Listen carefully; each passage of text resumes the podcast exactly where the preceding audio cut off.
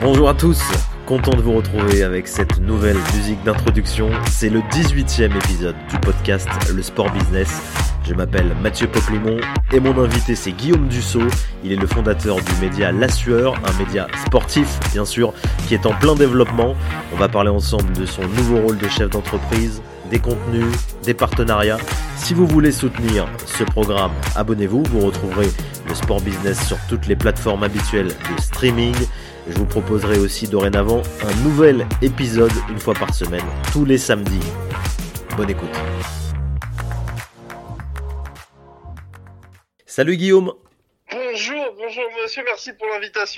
merci à toi d'avoir accepté cet entretien. Tu es donc le fondateur de La Sueur, un média qui a été fondé en 2015, qui est spécialisé dans l'actualité des sports de combat et surtout du MMA. Alors Guillaume, dis-nous aujourd'hui La Sueur, qu'est-ce que ça représente en termes d'audience sur le site, bien sûr, mais aussi sur YouTube, sur les réseaux sociaux?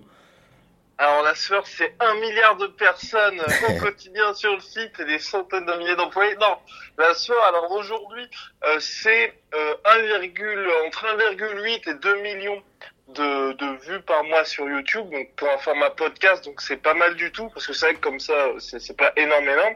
Régulièrement en top 10 des podcasts sport en France, donc ça aussi c'est bien. Et euh, en termes de site, on est à entre 4,7 et là aussi 5 millions de vues par mois, donc euh, aussi on est très content de ce côté-là. Et puis sur les réseaux sociaux, on est à euh, plus de 500 000 sur Facebook et sur les autres réseaux sociaux, on est entre ouais, 50 et 70 000 tu vas me confirmer euh, ou non Guillaume, mais en tant que euh, en tant que fidèle auditeur des, des podcasts La Sueur, j'ai l'impression que euh, le média a vraiment connu une accélération, on va dire depuis depuis 2019. Je me souviens notamment d'une interview de Georges Saint-Pierre au Canada. Alors à quel moment toi tu as senti que tu pouvais vivre de, de ce travail? Alors pour La Sueur, ça fait depuis janvier depuis 2017, donc ça fait un petit moment, mais c'est vrai qu'à cette époque-là, j'étais tout simplement tout seul en fait. J'étais tout seul sur euh, sur la sueur, donc il n'y avait pas le ce qu'il y a actuellement en fait. Mais vraiment, quand il y a eu, même Georges Saint-Pierre, donc c'était fin 2018, donc euh, là c'était on va dire la première interview un peu prestigieuse qu'on a eue. Enfin, même si toutes les autres sont intéressantes, mais tu vois, ça parle aussi au grand public.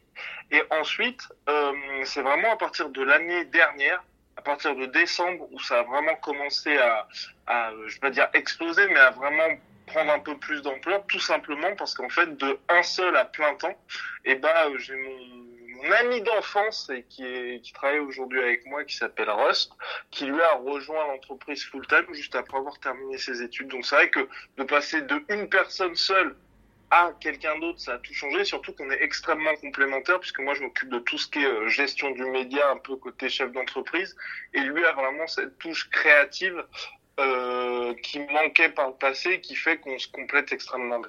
Et vous avez même emménagé récemment dans, dans un studio donc en, région parisienne. Comment ça se passe euh, l'équipe? Je crois que vous êtes à la base vous de, de Provence, c'est ça? Euh, ouais, exactement. On est à Angers. On est à Angers à la base. Polydomso, qui est le 3, la troisième personne du podcast, et aussi d'Angers. On était tous les deux tous les trois, pardon, au lycée ensemble. Et donc, euh, on s'est mis le studio, on l'a mis à Paris, tout simplement, enfin à Versailles plus précisément, parce que alors, euh, mais Rust, lui, n'aime pas du tout, mais alors pas du tout la capitale, donc il voulait quelque chose qui soit un petit peu, un petit peu excentré, puis qu'on est juste à côté du château, donc pour lui c'est parfait. Mais en même temps, être à côté de Paris, parce que c'est très important pour tout ce qui est euh, rendez-vous, mais aussi, euh, mais aussi interview, parce que la plupart des gens qu'on qu'on va interviewer, que ce soit des athlètes internationaux ou français, sont justement en Ile-de-France. Alors, la sueur, euh, on l'a dit, est sur une thématique bien euh, précise. Et grâce à votre travail, vous avez réussi à, séduire des annonceurs, du coup, qui vous soutiennent financièrement. Aujourd'hui, il y a, Venom, il y a MyProtein. Est-ce que tu peux raconter comment ça s'est fait? Est-ce que vous démarchiez, vous, à la base des, des entreprises ou c'est venu euh, directement? Ça a été des demandes entrantes, comme on dit Alors, on a souvent des demandes, en fait, de la part d'entreprises. Donc euh, à la base, enfin tout, on refusait tout, on refusait tout parce que comme tu l'as dit aujourd'hui, on a juste Venom et MyProtein. Et pour moi c'est important en fait, on va dire pour un pour un podcast ou une émission. Parce que nous on, on se définit pas vraiment comme un média mais plutôt on va dire qu'on a la double casquette média mais aussi on on aime affirmer notre personnalité entre guillemets. Tu vois, on n'est pas journaliste non plus parce qu'on n'a pas de carte de presse. Donc pour moi, c'était important en fait de pas faire des one shot, même s'il y a eu pas mal de propositions one shot intéressantes, mais justement d'avoir des partenaires qui soient cohérents avec le sport et puis aussi des trucs pour lesquels nous on est fans ou alors qui nous parlent visuellement. Et donc euh, on avait pas mal de propositions dans le sport et euh, MyProtein en fait c'est que bah, on suivait leurs produits, on voyait les athlètes qu'ils avaient, on était fans et j'ai une amie qui m'a dit bah pourquoi pas Guillaume euh, envoie leur un mail et j'ai envoyé un mail et j'ai eu une réponse 20 euh, minutes après euh, ils étaient très très intéressés, donc ça s'est fait comme ça. Et pour Venom, ça c'est ça faisait très longtemps parce que bien évidemment Venom c'était la marque numéro un dans les sports de combat, et euh, donc ça faisait très longtemps qu'on parlait, qu'il y avait des discussions parce que justement euh, moi c'est toujours été important en fait de pouvoir construire avec une marque sur des projets ou justement de pouvoir faire des choses avec leurs ambassadeurs, pouvoir créer des contenus un petit peu particuliers, ou pouvoir faire des choses du côté des vêtements, c'est ce qu'on va faire bientôt avec euh, MyProtein. Bref, faire quelque chose qui est pas un simple partenariat mais enfin pas, pas, pas juste ils nous filent de l'argent et nous on porte enfin, tu vois faire quelque chose qui mmh. soit vraiment intéressant. Et du coup pour Venom comme ils ont énormément d'athlètes c'est vrai qu'au début bah ils trouvaient pas vraiment je pense à mon avis euh, leur intérêt avec un petit média. Mais petit à petit on a su grandir faire des différents contenus. Et puis là on a signé avec eux en juillet dernier. Et ça se passe très très bien. Donc ils sont très contents. Et là en plus ils arrivent à l'UFC donc ça va être euh, très intéressant pour tout le monde et puis, et puis beaucoup le, ne le savent pas, mais Venom en plus c'est une, c'est une entreprise française. Exactement, Cocorico. Je, je me souviens, je les avais rencontrés en, en 2013-2014. J'avais fait une interview avec un des, un des fondateurs. Euh, mmh dans la dans la continuité de, de, de, cette question, vous avez réussi à, construire une grosse communauté et avant cet euh, épisode et cette période Covid, vous avez même organisé des événements euh, sur Paris, là encore avec le, soutien de, quelques quelques annonceurs. Alors raconte-nous ce raconte-nous ce projet. On va dire, ça fait partie des. Il y a pas mal de choses qu'on essaye de développer. Celui-là, on a réussi à le faire il y, a, eu des annonceurs, mais c'est vrai que la plupart, on l'a fait tout seul et l'objectif, c'était vraiment par rapport à ça, c'était de justement pouvoir faire un truc en comment, en réel, on va dire. Parce que c'est vrai que la plupart du temps, tu vois, enfin, je pense que toi aussi, tu, tu le vois bien dans tout ce que tu fais. Aujourd'hui, tout ce qui est lié aux réseaux sociaux, tout ça, c'est très beau, mais c'est pas ancré justement dans elle et c'est pas quelque chose qu'on peut, qu'on peut vraiment palper et se dire, bah, euh, je sais pas, deux, trois mois après, ah bah, on, on, se rend compte finalement de ça, comme quand on avait fait l'opération des 50 000 abonnés. C'est cool, mais une fois que tu as fait les 150 000 abonnés, tu vois, c'est pas quelque chose où tu peux garder vraiment des souvenirs, te dire, bon, on a vraiment marqué le coup. Et là, nous, en fait, on voulait vraiment quelque chose qui marque le coup de ce côté-là. Et donc, ça nous a pris beaucoup de temps ça a été beaucoup de travail, mais finalement on a, on a réussi à faire ça et puis ça a permis aussi de voir que euh, les gens pouvaient nous suivre sur quelque chose qui sortait un peu entre guillemets tu vois de l'ordinaire et de ce qu'on peut faire de manière un petit peu plus classique et puis donc pour la suite c'est assez encourageant. T'as parlé d'une euh, prochaine collaboration avec euh, avec euh, avec Venom ou MyProtein sur des sur des vêtements? Je crois que c'était MyProtein. Ouais, exactement. Et vous avez du coup bah vous une boutique en ligne. Euh, c'est ça avec euh, notamment j'ai vu une collaboration avec euh, avec Champions. Euh, cette marque euh, cette marque mythique un peu un peu à l'ancienne raconte-nous du coup le, le est-ce qu'il y a est-ce qu'il y y a un véritable modèle économique derrière cette partie boutique? Est-ce que vous ça vous permet de, de dégager des revenus importants ou c'est c'est plus là encore vraiment pour la pour la communauté? Alors bah, pour les bah, pour les que ce soit pour les soirées, pour la boutique, et puis même tout le reste. Hein, à chaque fois, on dégage des revenus, bien entendu, avec ça, même si, et puis même, tu vois, le média en général, hein, l'objectif principal à chaque fois, c'est pas de gagner de l'argent, mais il y a quand même cet objectif-là, ou au moins, tu vois, d'être à à l'équilibre à la fin.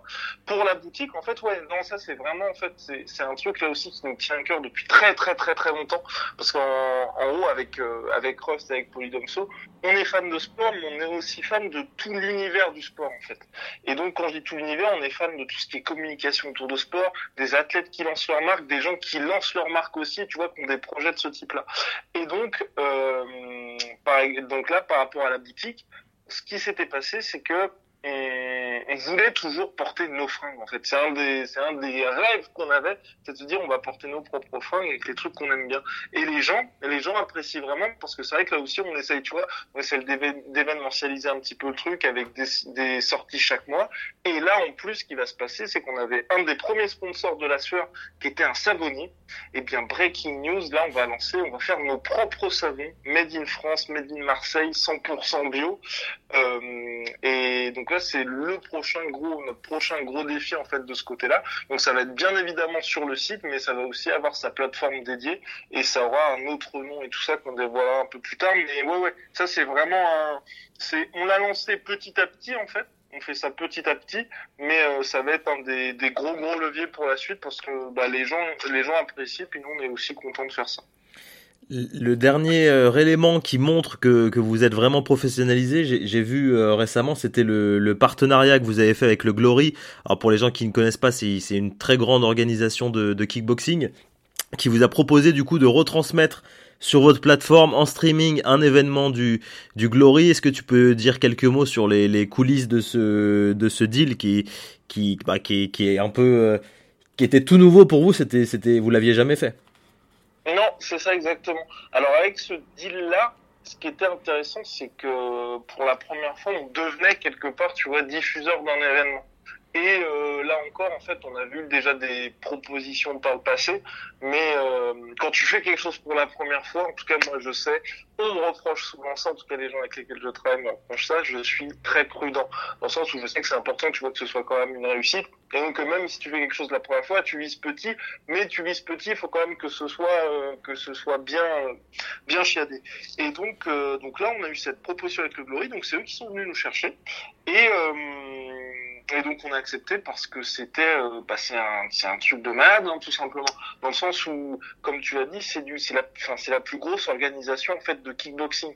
Donc dans, enfin, dans cette discipline-là qu'on couvre aussi, il n'y a pas plus gros que le Glory finalement. Et donc nous, comme on est fan de kickboxing aussi, de sport de combat, de MMA, de boxe et de kickboxing, c'était, enfin, même gratuit en fait, on aurait fait ce truc-là. Et donc euh, ils nous ont proposé quelque chose de très intéressant. En plus, on a eu carte blanche pour tout ce qui était euh, création de contenu euh, interview avec leurs combattants. Donc ça, c'était vraiment très intéressant. Et eux aussi, ils étaient contents parce qu'ils avaient bien évidemment un relais. Et puis surtout que les, leurs athlètes, en fait, ont vraiment apprécié ce qu'on a pu faire avec eux, aussi bien du côté euh, contenu que interview. Donc franchement, c'était c'était top. Et puis on l'a fait une première fois pour le retour de Badaré, qui est la plus grande star de kickboxing. Et on l'a fait une deuxième fois là, au début janvier. Et normalement, ça devrait continuer pour les prochains événements. tu peux donner un chiffre sur les, sur les audiences Ça a bien fonctionné? Malheureusement, malheureusement, je peux pas donner de chiffres, mais euh, ça a très bien fonctionné. Ouais, ouais, ça a très très bien fonctionné et c'est quelque chose. Ah oui, là aussi, où j'ai pas du tout précisé ce point-là. C'est vrai qu'en France, tu vois, il y a toujours ce côté, on ne va pas faire de pay-per-view. On va pas faire de pay-per-view tout simplement parce que euh, le public en France n'a pas cette habitude, tu vois, de donc le pay-per-view c'est l'achat à l'unité, donc les gens vont payer pour leur soirée. C'est pas un abonnement type RMC Sport, type Canal+. Et donc c'est vrai que ça c'était l'autre gros défi, c'est de se dire on va lancer un pay-per-view en France qui était à 13 euros la première fois et 19 euros la deuxième fois. Et à chaque fois, ça a très très bien marché. Et c'est vrai qu'aujourd'hui, maintenant, on a même des discussions avec d'autres organisations parce que ça, ça a tellement bien marché entre guillemets que les gens se disent ah bah tiens, il y a un marché potentiel et surtout on a envie de travailler avec la sur là-dessus parce que eux ils vont bien communiquer et les gens savent que enfin quand on va quand les gens vont euh, acheter le pay-per-view avec nous, bah, ils vont être contents parce qu'on on leur ment pas, tu vois. On leur dit pas ça va être le combat de l'année si c'est pas le combat de l'année. Ils savent quand c'est par exemple le deuxième événement qui était beaucoup plus pour les fans hardcore, hardcore, hardcore de kickboxing, on a toujours dit c'est pour les fans hardcore. Alors que le deuxième, c'était l'équivalent de Conor McGregor dans la discipline. Donc clairement, là, les gens pouvaient appeler leur papa, leur maman, leur, euh, leur frère et toute leur famille. Il n'y avait pas de souci. Pour le deuxième, c'était beaucoup plus pour des spécialistes et ça, on l'avait toujours dit. Et les gens étaient ravis parce que c'est vrai que la, carte de la deuxième soirée était, complètement folle. C'est, je crois, trois ou quatre combats pour le titre. Guillaume, avec la euh, légalisation du MMA en France, on voit qu'il y a euh, bah, beaucoup de médias du coup qui s'intéressent à la discipline. Quel est votre euh, regard, bah, ton regard et celle de tes, de tes coéquipiers à la sueur? Euh, puisque y a, moi je vois encore pas mal de journalistes qui font qui font des erreurs parfois sur le sur le traitement de, des sujets. Quel, quel, est votre regard sur tout ça? C'est positif pour le sport évidemment, mais euh, est-ce que vous n'avez pas l'impression que que, que tout ce, ce, sport, cet univers peut vous échapper et être mal, mal traité par d'autres d'autres médias? Bah après ça c'est le c'est ça va, on va dire ça va ça concerne les différents médias mais tu vois je sais que le aujourd'hui le monde des médias c'est assez compliqué parce que entre ce qui s'est passé avec le Covid la gestion tout ça le fait que la plupart des médias aussi dépendent tu vois des publicités c'est très compliqué. Donc forcément euh, les gens veulent traiter du MMA mais non pas forcément les spécialistes pour pouvoir bien traiter du MMA donc moi personnellement euh, quand je vois des médias qui vont toujours faire des fautes d'orthographe quand ils écrivent euh, le prénom de Cyril Gann, qui est euh, le numéro 4 mondial au classement heavyweight, ou qui écrivent Connor avec 2 M, moi ça me dérange pas spécialement parce que il parle de sport, il continue, de, il continue de parler de la discipline, et ce qui est important en fait, c'est que les gens entendent parler de la discipline. Après qu'il y ait des fautes d'orthographe, que les gars, au lieu de dire c'est du MMA, mais ils disent c'est du UFC. Donc l'UFC c'est la plus grosse organisation. Donc si vous voulez, il y a quelqu'un qui joue au basketball, ils vont pas dire tu joues au basket, mais tu joues à la NBA. Ils font des fautes de, de ce type-là, mais c'est pas. Pour moi, ce qui est important aujourd'hui, c'est que les gens parlent du sport et puis ensuite, tu vois, petit à petit, les mentalités vont évoluer. Le sport bah, va gagner en crédibilité, puis surtout il y a de plus en plus de gens qui vont qui vont être au courant. Les journalistes aussi vont, je pense, se mettre au diapason, et puis même le public également. Donc aujourd'hui, ce qui est le plus important pour moi, c'est vraiment que les gens en parlent. Après, tu vois qu'il y a des erreurs, des trucs comme ça, c'est pas c'est pas très très grave, et puis surtout ça, je vais pas dire ça. Ça permet quelque part, tu vois, que les gens fassent la différence aussi entre le média un petit peu grand public qui se lance un petit peu dans cette discipline qu'il connaît pas vraiment avec les médias un petit peu plus spécialisés. Tu, tu, avais même lancé euh, en collaboration avec l'équipe un, podcast justement sur les sports de combat. Où est-ce que où est-ce que ça en est? J'ai pas eu l'impression qu'il y a eu d'épisodes récemment. Ça va ça va revenir? Euh, oui, oui, avec l'équipe, ouais, il y a eu un. Euh, ça existe toujours, ça existe toujours le podcast KO de l'équipe. Euh, on en avait fait un le mois dernier, et là, celui du mois de mars arrive très bientôt. Donc, euh, donc voilà, ouais, ça existe toujours. Il y avait une petite pause lors des, lors des deux, pendant les deux premiers, euh, comment, les deux premiers confinements. Mais là, c'est reparti. On a fait, on a fait Cyril Gann il y a deux mois. Ensuite, on a fait Manon Fiorot le mois dernier, donc qui est la première française à avoir gagné un combat à l'UFC. Et là, on prépare d'autres choses avec d'autres invités. Super Guillaume, merci à toi d'avoir participé euh, à cet épisode du podcast Le Sport Business. Et puis on te souhaite euh, évidemment bonne, bonne continuation dans le développement du média pour, euh, pour cette année 2021. Merci beaucoup, merci bah, puis à toi aussi. Bon courage pour la suite et puis merci d'avoir pensé à moi.